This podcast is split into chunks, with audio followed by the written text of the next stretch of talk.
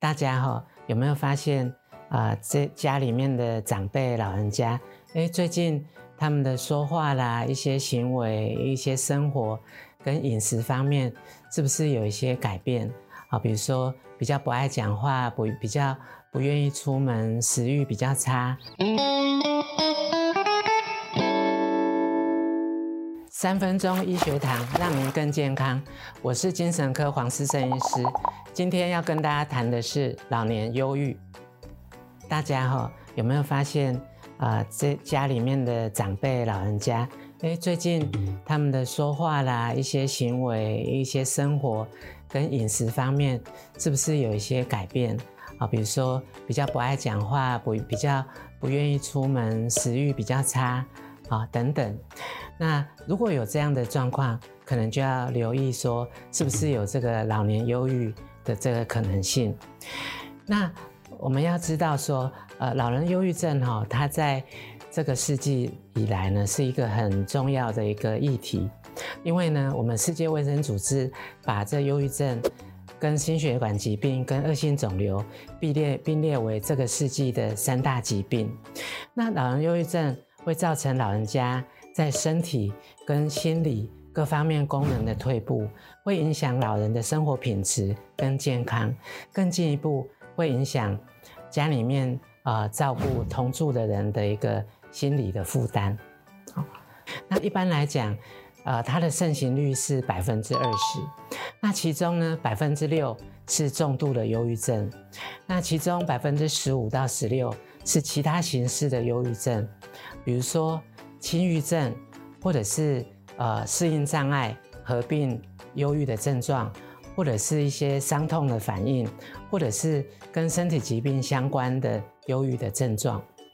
那老人忧郁呢，有三大症状群，好，那哪三大症状群呢？我们可以分成身体症状群、跟情绪症状群、跟认知症状群。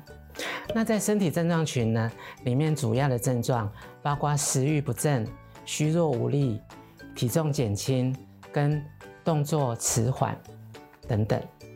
那在情绪症状群方面呢，主要是啊、心情低落、心情沮丧跟忧郁，那对生活失去兴趣、失去愉悦感。那第三个认知症状群呢，主要是啊记忆力减退。注意力不集中啊，跟无望感，跟有一些啊负面的想法。那我们说老人家为什么会产生忧郁的症状呢？可以分成四个主要的原因。第一个原因是体质上的因素，老年人因为老化，容易让这个啊脑神经的神经内分泌产生一些变化，导致啊一些忧郁的症状。再来，在慢性的一个身体的疾病也会产生忧郁，比如说帕金森氏症、恶性肿瘤、跟中风、跟甲状腺功能啊、失调、跟心血管疾病等等。第三个是一个慢性的身体疼痛，也会导致忧郁的产生。再第四个是家庭支持、社会支持的减少。也会产生啊忧郁的状况。那我们平常该怎么样去筛检啊筛选老年忧郁症呢？那以上的四个题目可以让大家参考。那其中这四个题目，如果说有两题或者是两题以上，那就要啊怀疑是不是有老年忧郁的这个可能性。那我们平常呢要怎么样帮忙家里面有？啊、可能有罹患老人忧郁的长者呢。好，第一个，我们如果长者呢有这个一些慢性的身体疾病，要去啊、稳定的控制跟治疗。那第二个，假设家里面的老人家有一些知觉的改变，比如说听觉或者是视觉的退化，要去矫正这样子的退化。在第三个，要增进啊老人家的现实感，尝试去接受。啊，不能改变的事情，去改变啊，能够改变的事情啊。再第四个是加强他们的生活的动机，多倾听、多支持、多陪伴，好，这对于老人家有一些心理上面的帮助。再最后是增加老人的社会支持的网络，比如说啊，鼓励老人家参加社区的活动，然后培养老人家的一个其他的一个兴趣，比如说音乐，比如说养宠物，或者是一些园艺方面的治疗跟兴趣，都有一个很好的帮助。那假设。呃，平常呃家里面老人家啊、需要带呃老人家来就医的时候，需要准备哪些讯息呢？这些都是啊、在就诊前需要准备啊、家人需要准备的一些就诊前的一些讯息，可以提供啊、医生做参考。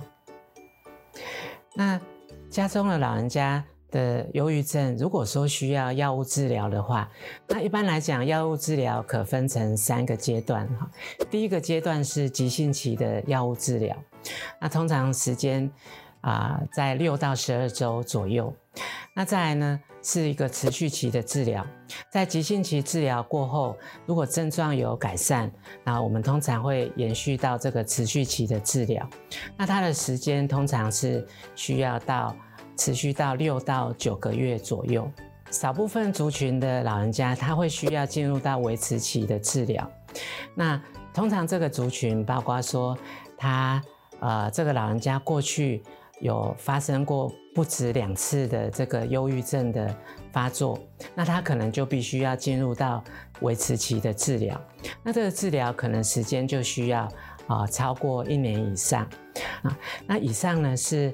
这个老人忧郁症相关的一些呃症状啦，还有呃治疗。那如果说有更进一步的问题，那也欢迎大家到精神科门诊来咨询。谢谢大家。三分钟医学堂让您更健康，欢迎按赞、订阅跟分享。那张基现在也有 Podcast，欢迎大家收听。我是精神科黄思生医师，我们下次见，拜拜。